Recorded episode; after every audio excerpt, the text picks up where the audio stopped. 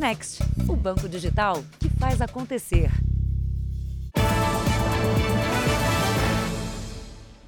Boa noite. Boa noite. Cada vez mais ouvimos e contamos histórias de quem sofreu golpes pela internet. O criminoso busca informações pessoais da vítima, inclusive nas redes sociais. E aí começa uma sequência de problemas que parece não ter fim.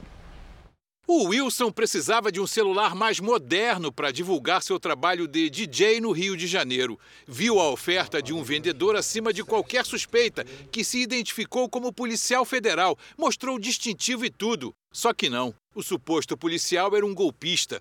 Wilson pagou R$ 1.600 por um celular novo, mas recebeu um usado. Eu nunca fiz assim, é, posso de pôr dinheiro antes de receber. O vídeo que ele fez lá para mim, poxa, realmente acreditei nele.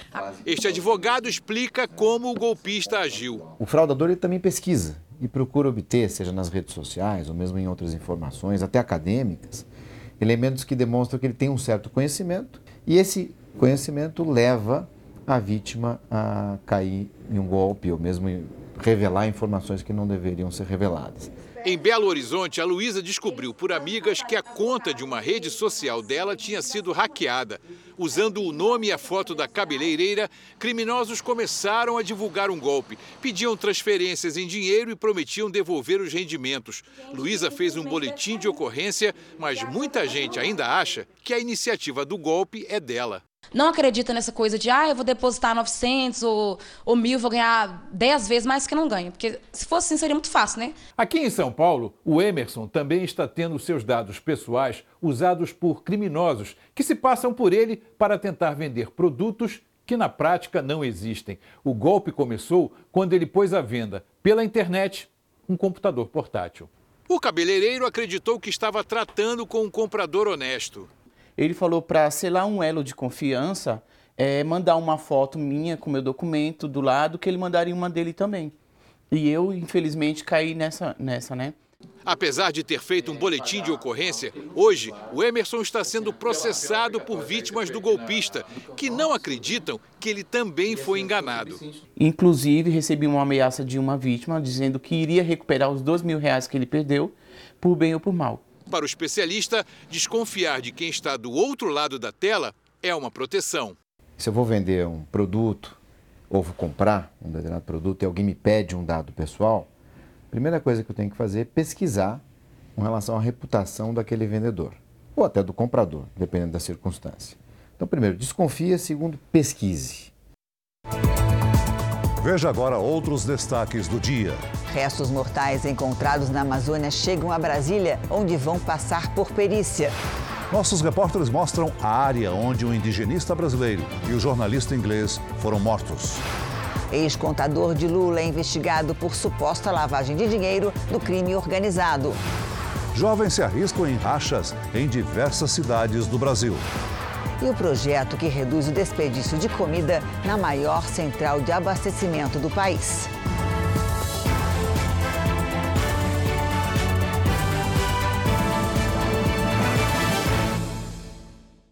Oferecimento: Bradesco. Entre nós, você vem primeiro.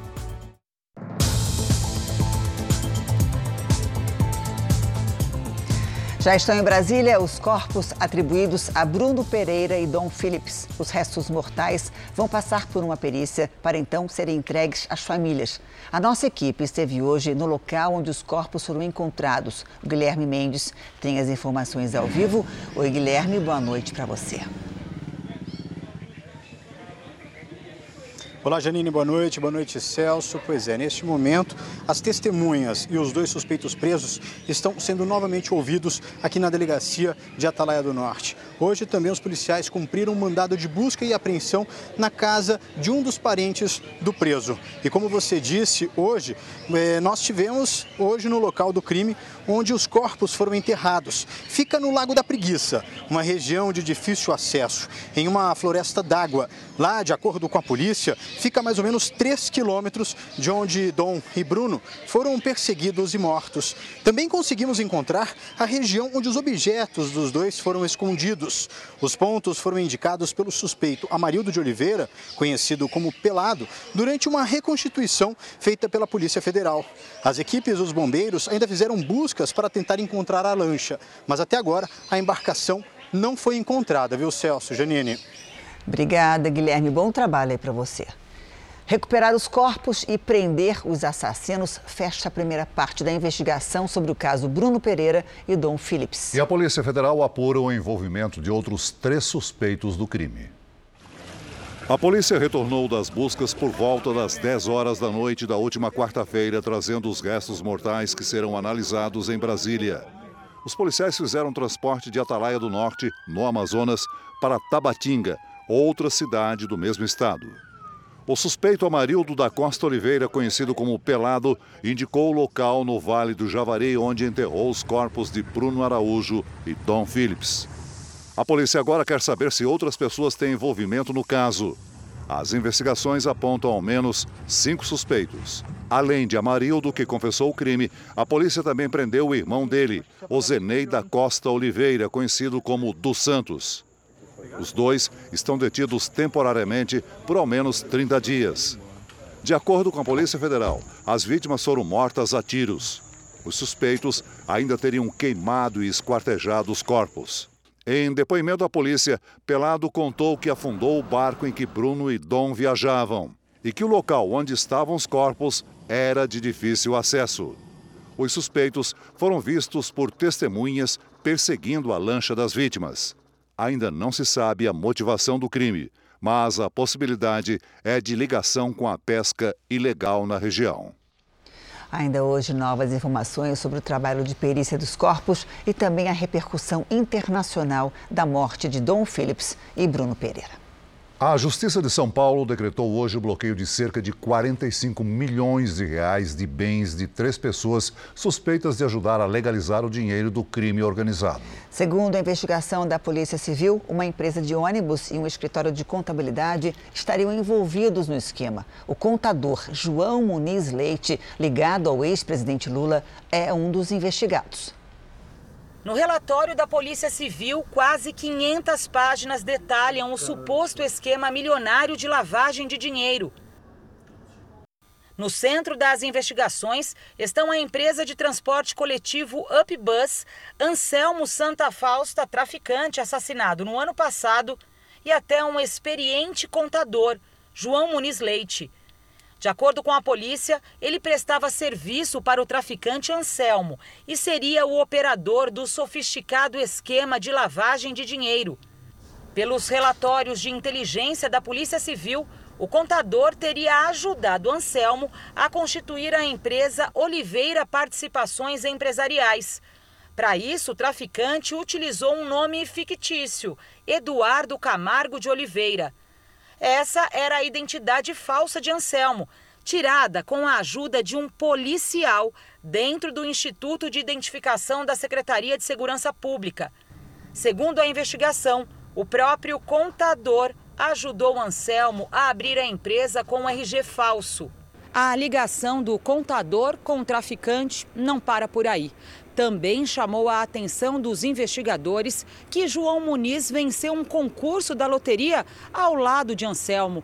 O valor total do prêmio foi de 40 milhões de reais. Nós percebemos que o Anselmo ficou com 3 quintos desse prêmio, em torno de 24 milhões de reais. E nesse momento nós percebemos que outro indivíduo teria ficado com dois terços desse prêmio, cerca de 16 milhões de reais. Esse indivíduo se trata justamente do contador do Anselmo, João Muniz Leite. De acordo com a polícia, o contador e a esposa dele alegaram que ganharam, no período de apenas um ano, 55 vezes na loteria. Seria essa uma prática antiga, usada na lavagem de dinheiro ilícito. Uma vez que uma pessoa tem um bilhete premiado de, de, de, loteria, ela não só tem, aquele, tem direito àquele valor, mas ela também tem um atestado de licitude da origem daquele dinheiro. Para os investigadores, existem indícios de que o contador seja coautor dos crimes de lavagem de dinheiro do PCC. Não é a primeira vez que Muniz tem que dar explicações na justiça. Durante a Operação Lava Jato, ele prestou depoimento na condição de contador da família do ex-presidente Lula. Muniz teria sido responsável pelas declarações de imposto de renda de Lula entre 2013 e 2016. O contador e a esposa tiveram os bens bloqueados. Ele era responsável por, pela lavagem de dinheiro do senhor Anselmo Bechelli Santa Fausta e a gente já observou uma grande possibilidade de ele fazer o mesmo com outros integrantes dessa organização criminosa. A Justiça Paulista autorizou no total o bloqueio de 45 milhões de reais em bens dos investigados. No relatório da polícia, 18 pessoas ligadas à empresa Up Bus teriam um envolvimento direto ou indiretamente com a facção criminosa. Parentes do traficante Santa Fausta estão entre essas pessoas. Seis seriam acionistas do PCC. Um deles, conhecido como Cebola. Em 2012, ele foi preso na garagem desta mesma empresa de ônibus com mais de meia tonelada de maconha. Outro acionista ligado à facção era Django, que foi morto no ano passado após a execução de Santa Fausta. Uma segunda investigação da Polícia Paulista apura o uso de outra empresa de ônibus na lavagem de dinheiro do crime organizado. Em nota, a defesa do contador João Muniz Leite informou que vai se posicionar depois de estudar o processo, mas disse que a empresa de contabilidade dele tem 30 anos e cerca de mil clientes ativos e que atua com profissionalismo, legalidade e ética. A assessoria de Lula diz que o ex-presidente não tem qualquer relação com o caso, que Lula já teve os sigilos fiscais e bancários quebrados e que jamais uma irregularidade foi encontrada. Na Baixada Fluminense, a Polícia Civil investiga a execução de um empresário no carro de luxo blindado com tiros de fuzil. Ele era suspeito de ter ligação com a milícia e com a venda de cigarros contrabandeados. 83 marcas de tiros. O crime foi em Nova Iguaçu, a 50 quilômetros da capital carioca. Um vídeo postado na internet flagra o som dos disparos de fuzil. Sai daí! A ação dos assassinos, em plena luz do dia, chocou quem passava por ali, como revela o áudio dessa moradora. Gente, o cara desceu com dois fuzil, dois homens, um com fuzil em cada mão, encapuzado. E assim na frente do meu carro, cara. Foi tanto tiro, tanto tiro, tanto tiro. Eu baixei no banco, mas depois eu fiquei com medo, levantei e saí com o carro, pensei que eu fosse morrer. Tiago Barbosa, de 36 anos, morreu na hora.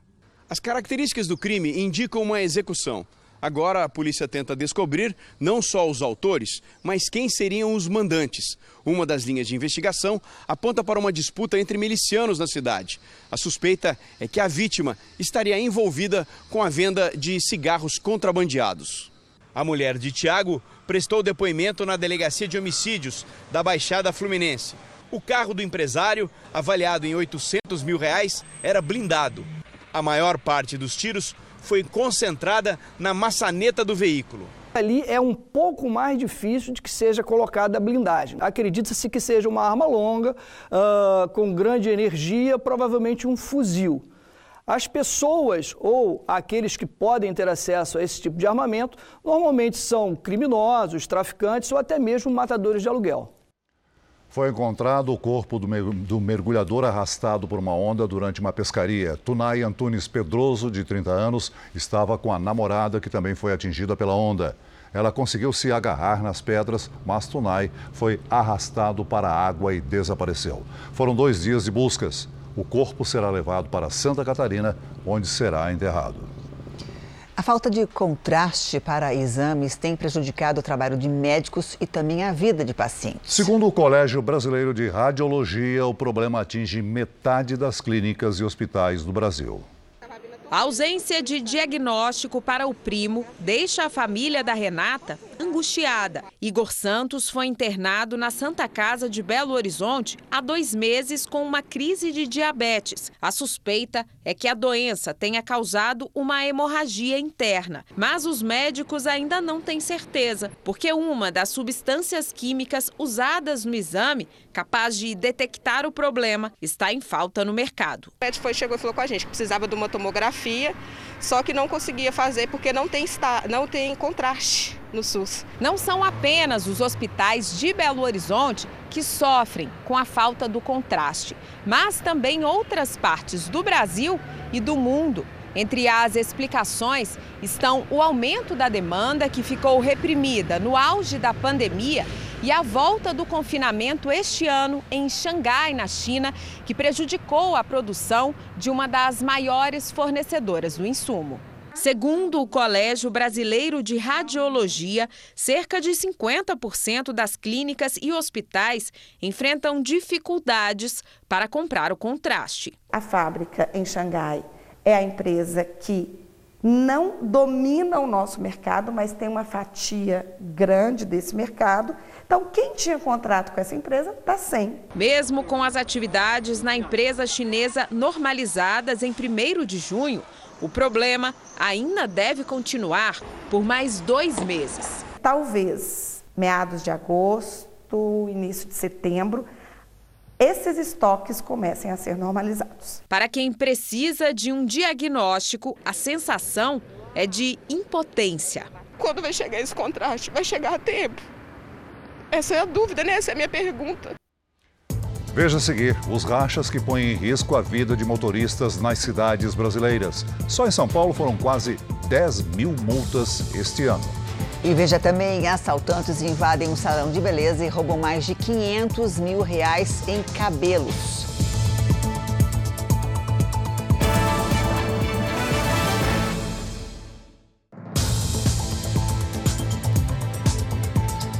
Líderes da Alemanha, França e Itália foram até Kiev, na Ucrânia, para um encontro com o presidente Zelensky.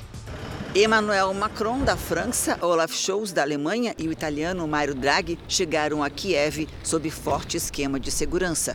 Depois da reunião com Zelensky, os governantes sinalizaram que a Ucrânia deveria receber o status de candidata à União Europeia, um gesto simbólico que aproxima Kiev do bloco. Além da conversa com o presidente, os líderes europeus visitaram a cidade de Irpin, duramente bombardeada pelo exército russo durante a invasão ao país. Macron ainda se reuniu com investigadores de crimes de guerra. Ele disse que a França vai intensificar a entrega de armas para as forças ucranianas. Um espião russo tentou entrar no Tribunal Penal Internacional em Haia, na Holanda, com uma identidade falsa do Brasil.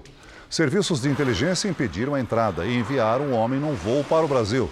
O caso foi considerado uma ameaça à segurança nacional. De acordo com o tribunal, ele queria investigar supostos crimes de guerra cometidos por Moscou na Ucrânia. O suspeito se apresentou como brasileiro, nascido em Niterói, no Rio de Janeiro, mas foi identificado como Sergei Cherkasov, de 36 anos, um russo que trabalha na agência militar do país. Morreu em São Paulo o vereador Arnaldo Faria de Sá do Progressistas. Ele estava internado com Covid desde a semana passada. A causa da morte não foi confirmada pelo hospital. Nascido em São Paulo, Arnaldo Faria de Sá tinha 76 anos. Foi advogado, professor e deputado federal por oito mandatos. Em 2020, se elegeu vereador na capital, onde também foi secretário de governo e de esportes. Na vida pública, ficou conhecido pela defesa dos aposentados e pensionistas e participou ativamente da criação do Estatuto do Idoso. O corpo de Arnaldo Faria de Sá será enterrado amanhã em São Paulo. Ainda nesta edição, os próximos passos da investigação do caso Bruno Pereira e Dom Phillips. E na série especial, as ações para combater o desperdício do maior entreposto de alimentos do Brasil.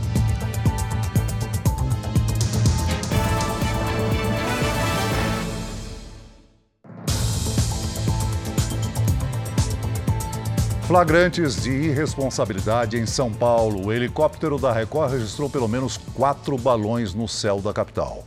Os registros foram feitos no intervalo de uma hora. Esse balão caiu na fiação da rede elétrica. um grupo de motociclistas conseguiu retirar a bandeira, mas antes de puxar o balão, ele subiu novamente. Nesse outro flagrante, os baloeiros sobem no telhado de uma casa para resgatar o balão. Todos os anos, cerca de 100 mil balões são soltos no país. Agora, soltar balões é crime ambiental, com multa e pena de até três anos de prisão. Os rachas entre carros aumentaram muito nos últimos 18 meses, justamente o período da pandemia. E um dos motivos é que as ruas e rodovias ficaram mais vazias. Esse é um tipo de ação que a lei pune como crime que tira a vida de muitas pessoas. O pai de Victor tinha certeza de que o filho estava seguro em casa. Ela falou, não, ele tá, a gente não sabe onde ele está. Eu falei, não, ele está no quarto. Eu fui com muita certeza abrir a porta do quarto. E quando eu fui abrir a porta do quarto, eu não vi ele. Eu só vi a cama desarrumada ainda. E ali meu chão caiu. Ali eu fechei a porta, eu tô com essa visão, então. Eram 5 e 7 da manhã, quando o racha foi combinado na saída da balada. Os motoristas dos dois carros tinham consumido álcool. Na caminhonete estavam seis pessoas. Victor, de 20 anos, é esse sentado no banco de trás. O carro branco sai na frente, com três pessoas a bordo. De repente, o motorista da caminhonete perde o controle a 123 km por hora, sobe no canteiro central e capota. Jogada para fora, Marcela Sônia do Amaral, de apenas 15 anos de idade, também morreu na hora. Quando eu não estou com a mente ocupada, só estou chorando, eu tô... Aí eu vou trabalhar, eu pergunto, agora por que, que eu estou trabalhando? Não tem meu filho para poder dar as coisas, era para ele que eu trabalhava. Os dois motoristas do acidente em Goiânia se enquadram no perfil de quem promove racha. Homens de 17 a 35 anos de idade. O fenômeno explodiu durante a pandemia. Menos veículos transitando e as ruas é, é, com, com o trânsito fluindo um pouco melhor, é, isso tende a, a, a ter um, ser um fator para aumentar a ocorrência desse tipo de conduta. Só em São Paulo, nos primeiros cinco meses deste ano, foram aplicadas 9.939 multas de alguma forma relacionadas a competições improvisadas nas ruas e avenidas. Bem aqui na marginal do Tietê, em maio, um motorista envolvido em um racha perdeu o controle. O grave acidente envolveu três automóveis e um caminhão. Um condutor ficou gravemente ferido. Em Florianópolis, a câmera de segurança registrou três carros disputando racha numa avenida movimentada, o que acabou em um acidente grave. Atingido na traseira, o empresário Maurício Lisboa, que voltava da farmácia, morreu na hora. As competições de arranque, como esta, se tornaram comuns. Em Ananindeua, no Pará, o carro branco perdeu o controle e acabou em cima de um monte de entulho. Na zona rural de Maringá, no Paraná, por pouco o motociclista não bateu de frente no automóvel. Os rachas turbinam o exibicionismo. A polícia não tem poder de punir quem publica imagens assim, feitas numa rodovia de São Paulo, mas pode acionar o serviço de inteligência. A Polícia Militar monitora esses locais através de denúncias e etc. E de, desta forma realiza as operações para prevenir que sejam ocorridas tais infrações.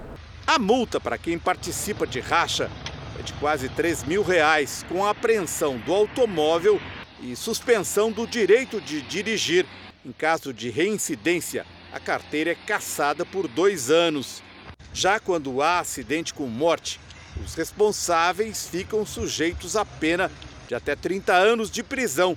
Ainda assim, desde o início de 2021, foram registradas em todo o Brasil mais de 126 mil multas por infrações de trânsito relacionadas a rachas. Correr de uma maneira incompatível com a segurança é uma bobagem que pode custar para o sujeito a liberdade, a vida econômica, o respeito dos demais. O indivíduo se transforma de um, de um, de um indivíduo que acha que está fazendo alguma, alguma brincadeira no trânsito num criminoso social. A vida do indivíduo está destruída. Nós voltamos em 30 segundos. E na sequência você vai ver os flagrantes de descarte, descarte irregular de materiais de construção em São Paulo. Dois policiais militares se envolveram numa briga de trânsito no Rio de Janeiro e um deles foi baleado. O flagrante foi gravado por câmeras de segurança. O homem que está na moto é um sargento da PM. Ele discute com o motorista do carro, um soldado. Os dois são do mesmo batalhão. Momentos depois, ele aparece armado, se aproxima do motorista, mas leva um tiro e cai no chão. O próprio autor do disparo desce do carro para buscar socorro à vítima. O sargento ferido está em observação no Hospital Central da Polícia Militar. O soldado alegou legítima defesa e vai responder em liberdade. O caso também está sendo apurado pela Corregedoria da PM. Um esquema criminoso que chega a custar por mês até 4 milhões de reais aos cofres públicos. O descarte irregular de resíduos e materiais de construção movimenta uma indústria que lucra com o crime ambiental e provoca prejuízo para a cidade e a população. À meia-noite 37 de 1 de junho, este terreno em São Paulo ainda está limpo. Um carro passa pelo local, dentro dele os chamados olheiros, que conferem se já podem agir. Poucos minutos depois, começa o descarte. O caminhão carregado de restos de construção civil despeja a carga. Em seguida, vem outros três. A manobra dos caçambeiros parece ensaiada. A cena se repete diariamente. Com a ajuda dos olheiros, os caminhões despejam o entulho. Em uma única madrugada, a câmera registrou 14 caçambas, cerca de 70 toneladas. Em um outro ponto da cidade, mais um depósito clandestino. Nesta alça da rodovia dos imigrantes, que liga a capital paulista ao litoral, o descarte irregular segue o mesmo esquema. À noite, um caminhão atrás do outro. De dia, a prefeitura recolhe o material. Esse trabalho de limpeza não para em São Paulo. A estimativa é que só neste ponto, a cada 24 horas, sejam descartadas 40 toneladas de resíduos. Além dos riscos que tudo isso representa, tem um outro detalhe: quem paga a conta pelo serviço acaba sendo a população. Por mês, mais ou menos 4 milhões de reais só com ações como essa. Muito dinheiro que poderia estar sendo empregado na saúde pública, na segurança pública, na educação. Ao jogar resíduos por aí, essas empresas evitam ter gastos com aterros legalizados, que exigem autorização de transporte e cobram por volta de 10 reais a tonelada recebida. O caçambeiro regular cobra mais ou menos 400 reais pela caçamba. O caçambeiro irregular cobra 200 reais. Então as pessoas que jogam aqui economizam 200 reais para si, mas acabam transferindo esse ônus, esse gasto todo à população. Considerado crime ambiental, o descarte irregular de resíduos tem pena prevista de 1 a 5 anos de prisão. Os criminosos também são multados e têm os caminhões apreendidos. Foi o que aconteceu com os envolvidos nas irregularidades mostradas no começo da reportagem.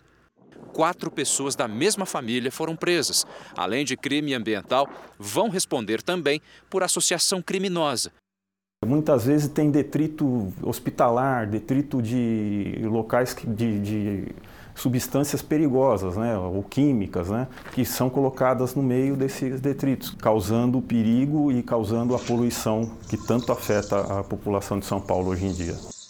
A polícia do Rio de Janeiro investiga uma quadrilha que age nas praias da cidade. Os criminosos se passam por ambulantes e atacam principalmente turistas estrangeiros.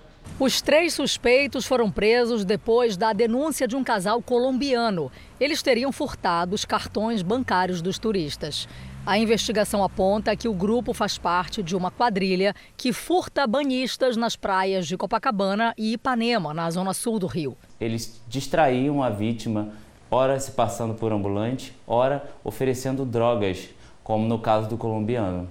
E com isso, eles conseguiam subtrair de forma sorrateira os bens das vítimas, especialmente cartão de, cartões de crédito. Depois dos furtos, os assaltantes vinham até essa esquina, em frente à praia, onde outro integrante da quadrilha esperava para passar os cartões em máquinas de débito e crédito.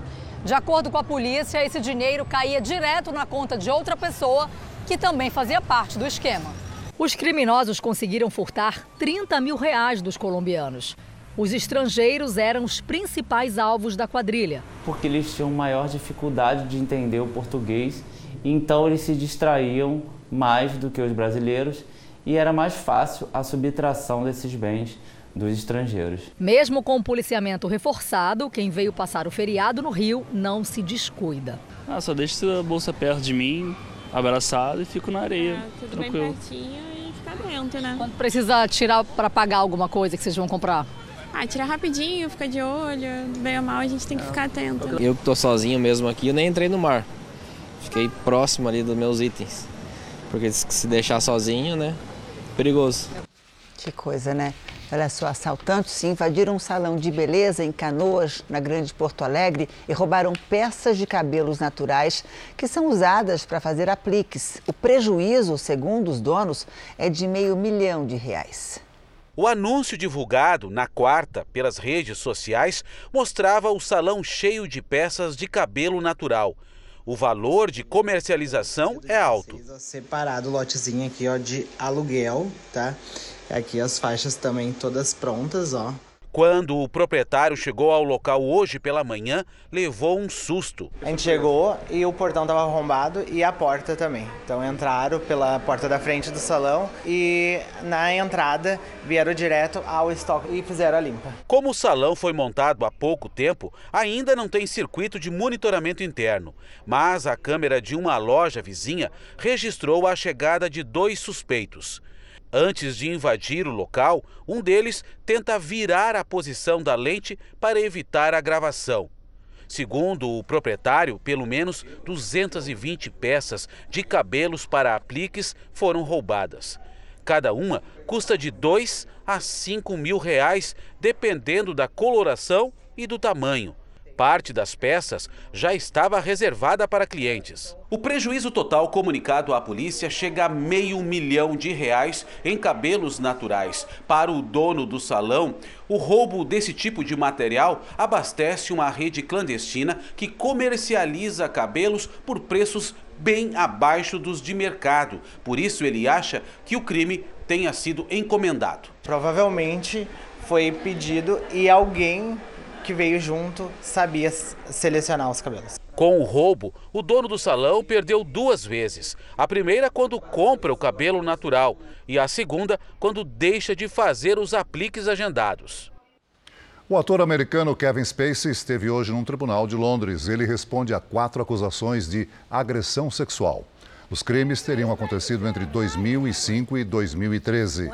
O ator teve que entregar o passaporte e deve ficar em Londres até o mês que vem, quando haverá a próxima audiência. Ele nega as acusações e diz que vai provar que é inocente. Vamos fazer agora um pequeno intervalo de meio minuto. E na volta, Força Tarefa fará perícia nos corpos atribuídos a Dom Phillips e Bruno Pereira.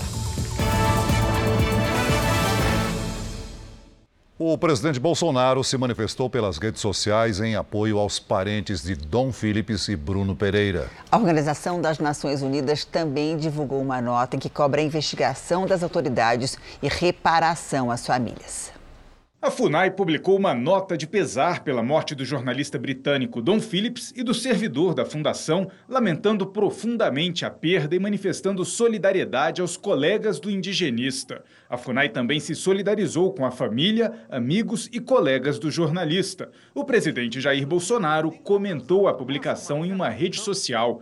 Nossos sentimentos aos familiares e que Deus conforte o coração de todos, escreveu. O Ministério da Mulher, Família e dos Direitos Humanos também manifestou pesar e enalteceu o trabalho da Polícia Federal e das Forças Armadas no caso. O presidente do Senado, Rodrigo Pacheco, publicou nota de pesar e afirmou que, em respeito às vítimas, a Amazônia e a liberdade de imprensa, espera que todos os envolvidos sejam punidos. A Organização das Nações Unidas também se manifestou, dizendo que os ataques e ameaças contra os defensores dos direitos humanos ambientais e os povos indígenas continuam a ser persistentes e que a proteção a essas pessoas precisa ser reforçada. Disse também que o assassinato foi um ato brutal e reforçou a necessidade de investigações imparciais, transparentes e minuciosas. O presidente do Supremo Tribunal Federal e do Conselho Nacional de Justiça, ministro Luiz Fux, manifestou profundo pesar diante da confissão dos assassinatos e garantiu às famílias e aos amigos que a luta do indigenista e do jornalista pelos direitos humanos e pela Amazônia jamais será esquecida. A encarregada de negócios da Embaixada do Reino Unido no Brasil, Melanie Hopkins, lamentou as mortes e agradeceu ao governo brasileiro pelos esforços na operação de busca e pontuou que o governo britânico continua atento às investigações. A Ordem dos Advogados do Brasil também se manifestou sobre o crime, destacando que a morte de dois profissionais reconhecidos internacionalmente é mais uma triste página do histórico de conflitos na região amazônica. A Polícia Federal criou uma força-tarefa para agilizar o trabalho da perícia nos corpos atribuídos ao brasileiro Bruno Pereira e ao inglês Don Phillips. A análise pode determinar, inclusive, a arma usada no crime. Os corpos chegaram de avião no início da noite. Os restos mortais estavam em dois caixões e foram carregados pelos agentes da PF. O material será analisado pela Polícia Federal em Brasília. O tipo da perícia será definido de acordo com o estado de conservação dos restos mortais. A forma mais simples é pela arcada dentária, mas se não for possível, será por identificação de DNA. A perícia também deve apontar a forma como o indigenista e o jornalista foram mortos. Pode ser possível descobrir, por exemplo, que tipo de arma foi usada. Também será feita uma perícia minuciosa nos objetos encontrados no local do crime. Peritos vão trabalhar durante todo o fim de semana. Ainda não há previsão de quando o resultado ficará pronto.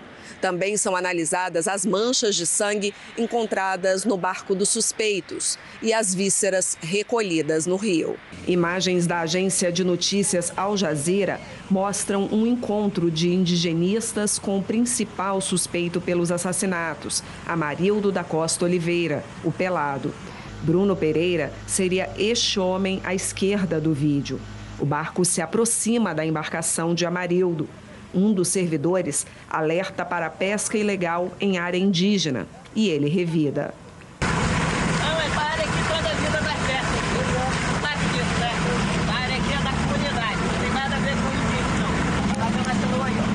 Em nota, a esposa de Dom Phillips cobrou justiça e respostas rápidas dos investigadores. A Polícia Federal acredita que até cinco pessoas possam ter participado dos crimes, entre o assassinato e a ocultação dos corpos. Apesar de um dos suspeitos ter dito que não havia mandante para as mortes, esta hipótese ainda não está descartada. Uma informação que acaba de chegar: não são do jornalista Dom Phillips as amostras de sangue coletadas no barco do suspeito Amarildo Oliveira e examinadas pelo Instituto Nacional de Criminalística. A possibilidade do sangue encontrado no barco ser de Bruno Pereira é inconclusiva. A Polícia Federal vai fazer novos exames. A notícia da morte de Dom Phillips e de Bruno Pereira teve uma, um grande destaque na imprensa internacional. Era madrugada no Reino Unido quando a informação chegou. O jornal britânico The Guardian, em que Don Phillips trabalhou por 15 anos, publicou foto do jornalista ao lado de Bruno Pereira com a informação de que dois corpos haviam sido encontrados na floresta. A BBC divulgou trechos da entrevista coletiva da Polícia Federal na Amazônia. O espanhol El País publicou foto de Oceneide Oliveira, irmão do pescador que confessou participação no crime. O americano The New York Times destacou a foto de Amarildo de Oliveira, que indicou onde os corpos estavam enterrados. A família de Dom Phillips, aqui na Inglaterra, chegou a fazer vigília em frente à Embaixada do Brasil em Londres. Hoje, depois da notícia, escolheu se recolher. O cunhado de Dom divulgou uma nota em que diz que a família britânica está com o coração partido e agradeceu a todas as pessoas que ajudaram nas buscas, especialmente aos grupos indígenas. Foi criada uma campanha internacional para arrecadar fundos para as famílias de Dom e de Bruno no Brasil. Quase 300 mil reais já foram doados. O presidente Jair Bolsonaro falou agora há pouco sobre as mortes do jornalista britânico e do brasileiro Bruno Pereira. De Brasília, o repórter Alessandro Saturno traz os destaques. Boa noite, Alessandro. Olá, Celso. Boa noite para você, para Janine e a todos que nos assistem. Bom, o presidente Jair Bolsonaro ele começou a live de toda quinta-feira lamentando o desfecho do caso do jornalista inglês Don Phillips e também do indigenista Bruno Pereira no Amazonas. Bolsonaro anunciou ainda que vai baixar PIS, COFINS e CID. A medida ela vai representar uma redução de mais ou menos R$ reais na gasolina e um real no preço do diesel. Bolsonaro afirmou também que espera que a Petrobras não reajuste os preços antes dele mandar mandar essa medida de redução para o Congresso Nacional. O presidente afirmou ainda que o projeto que foi aprovado na Câmara, tornando essenciais itens como energia, combustíveis, transporte e telecomunicações, já chegou ao Planalto e agora ele tem 15 dias para sancionar a proposta. Celso Janini. Obrigada, Saturno. O assunto agora é a previsão do tempo. Quinta-feira de muita chuva nas regiões sul e nordeste do Brasil. Os temporais provocaram transtornos no Rio Grande do Sul e também em Pernambuco. Oi, Lidiane, boa noite para você. Essa chuva vai chegar à região sudeste? Chega assim, principalmente no fim de semana, Janine. Boa noite para você, Celso para todos aí do outro lado. Olha, nas imagens já podemos ver o aumento de nuvens no sul do país. Uma nova frente fria avança, espalha chuva com trovoadas e ventania pela região. O mar fica agitado entre o Rio Grande do Sul e Santa Catarina. Desde a madrugada, não para de chover em cidades do Agreste e da zona da Mata Sul de Pernambuco. No município de Água Preta, choveu em 24 horas quase 90% do esperado para o mês. Os ventos que sopram do mar alimentam as nuvens de chuva entre Alagoas e Pernambuco. Nesta sexta-feira, sol e tempo firme em toda a área clara do mapa. Em Florianópolis, tarde chuvosa com 24 graus. No Rio de Janeiro faz até 29. Em Fortaleza, chuva com 28. Em São Paulo, friozinho continua e vem chuva nesta sexta-feira à noite. Máxima de 25 graus. O sábado já começa chuvoso e à tarde faz 18. No domingo, apenas 17. Vamos ao tempo delivery, Lidiane, para o Lucas de Valparaíso, Goiás. Vamos lá. Lucas, garrafinha de água e protetor solar nos próximos dias. Nada de chuva por aí e aí a umidade cai bastante. Nesta sexta, máxima de 28 graus. No fim de semana, faz até 29. Agora o Cláudio, de Três Rios, Rio de Janeiro. Cláudio, ó, o Cláudio na tela. Seguinte, se tiver que fazer alguma atividade ao ar livre, aproveite a sexta-feira ensolarada com 26 graus. No sábado já tem previsão de pancadas de chuva à tarde, máxima de 28. No domingo, aí sim, o tempo fecha de vez e faz apenas 21. Faça como eles e participe do Tempo Delivery pelas redes sociais. Mande uma mensagem com a hashtag você no JR. Janine, Celso. Obrigada, Lídia. Até amanhã. Até amanhã, Lídia. Futebol. O Botafogo venceu São Paulo pelo Campeonato Brasileiro. O gol saiu apenas no segundo tempo. O volante Kaique chutou da entrada da área e marcou o único da partida. Foi o primeiro gol do jogador como profissional. Em São Paulo, o líder Palmeiras goleou o Atlético Goianiense. O Atlético contou com a ajuda do zagueiro Juan, que marcou contra. No fim do primeiro tempo, veio a reação palmeirense, que em oito minutos marcou quatro gols. O primeiro com Zé Rafael. Na sequência, Gustavo Gomes marcou de cabeça. O terceiro gol foi de Gustavo Scarpa. Gustavo Gomes, mais uma vez, depois de um escanteio, marcou o quarto gol do Palmeiras. No segundo tempo, o Atlético diminuiu. O atacante Turim fez o segundo gol do time. Final: Palmeiras 4, Atlético Goianiense 2.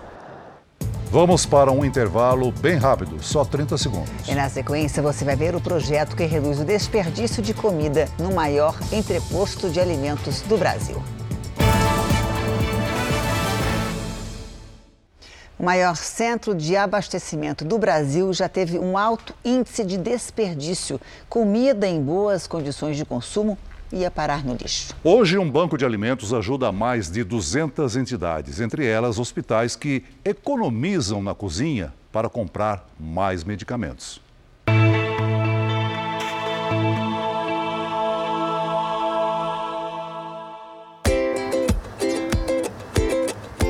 Prato colorido e balanceado. Tem cenoura, arroz, feijão, carne e para a sobremesa, melão fresco, fruta da estação. Comida que alimenta pacientes como Dona Maria. Da minha casa não falta. É no arroz todo dia. Há dois anos, ela se trata contra um câncer neste Hospital Beneficente de São Paulo, que recebe pessoas encaminhadas pelo Sistema Único de Saúde, o SUS. Para dar força, sustância, né? Entendeu? Cardápio que usa legumes, verduras e frutas doados pelo Banco CEAGESP de Alimentos, uma iniciativa para combater o desperdício. Em três anos, só esse hospital já recebeu mais de 12 toneladas de produtos que possivelmente seriam descartados. Hoje, ajudam a nutrir pacientes frágeis que precisam se fortalecer para enfrentar sessões de quimioterapia, por exemplo. Já chegamos a receber morango, que é um produto que não é nosso, do nosso costume estar utilizando aqui. Uh, a semana passada mesmo veio caqui, uva, uh, tomate cereja. Então, quando vem alguma coisa diferente para eles, é a alegria aqui da, da nossa cozinha, né? Toda semana, caixas de produtos frescos chegam às mãos da Raquel, uma das responsáveis por preparar as refeições dos pacientes. Vou terminar o meu feijão, sopa de lentilha, na janta vai ser abobrinha refogada, Segundo o diretor administrativo do hospital, a economia chega a 8 mil reais por mês.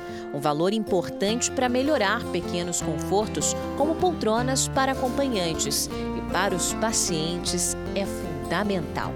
O Instituto é um hospital 100% beneficente. E esse valor que seria destinado para a aquisição desses produtos eles são destinados à compra de medicamentos, que são essenciais para o tratamento, é, principalmente quimioterápicos. No terceiro maior centro de abastecimento do mundo, o CEAGESP, aqui na zona oeste da capital paulista, 100 toneladas de frutas, legumes e verduras são descartadas diariamente. O volume representa apenas 1% do total de mercadorias comercializadas. Mesmo assim, é muita comida. É o equivalente a quatro caminhões como esse, cheios de alimentos que vão parar no lixo. Em troca de doações, o entreposto oferece aos comerciantes isenção no imposto dos produtos. Tem 220 entidades, pelo menos, que a gente tem ajudado Semanalmente a gente atende de 500 a 600 famílias aqui na CEAGESP. Nós temos 5 mil famílias cadastradas e a gente vai fazendo um rodízio para dividir o pão. É uma luta para evitar o desperdício de comida que pode ajudar muita gente. Projeto como o do senador Alexandre Giordano, do MDB, que pretende usar alimentos descartados para a produção de sopas para pessoas necessitadas, o Bolsa Sopão. Iniciativas como a de Tia Márcia, como é conhecida no bairro onde mora em Itapevi, região metropolitana de São Paulo. Uma vez por semana, ela e o marido vêm ao CEAGESP com a missão de encher o carro de legumes, verduras, frutas que foram ou iriam para o lixo. Márcia é uma cozinheira desempregada e sabe bem o valor dos alimentos. Roda atrás do que está por vencer e enche a perua com o que vai distribuir para moradores do bairro onde vive. Os comerciantes já conhecem e ajudam. Sobra muita coisa para você? Sobra, sobra muita coisa. Se não doar, fica aí. É, joga fora. Né? No boxe, batata doce, pepino, berinjela já esperavam por ela. Tchau. Uma hora de viagem do centro de São Paulo até aqui. Essa sacola de batata, por exemplo, essas várias sacolas de batata iriam para o lixo. Agora, todo esse alimento vai ser separado e depois distribuído para as famílias que precisam. Pode descer, pode descer. Tá vendo aqui, ó? Ó, pronto. Boazinha. Tem pessoas que fritam a casquinha dela, da batata, aproveita tudo. Então tudo, tudo, tudo, gente, dá para aproveitar. A vizinhança não perde tempo. A alegria é geral para quem divide os bons alimentos e para quem vai ter almoço garantido. Dá para fazer uma salada de tomate, é, mandioca frita, é bom. A semana passada ela me deu vagem, me deu abóbora, me deu batatinha, aí isso aí é a mistura. A alegria é muito grande, cobre, sabe, tudo que você, o tudo que você está passando ali de difícil se torna fácil. Essa edição termina aqui e à meia-noite e meia tem mais Jornal da Record. Fica agora com a série Todas as Garotas em Mim e logo em seguida tem Amor Sem Igual. Boa noite para você e a gente se vê amanhã. Boa noite.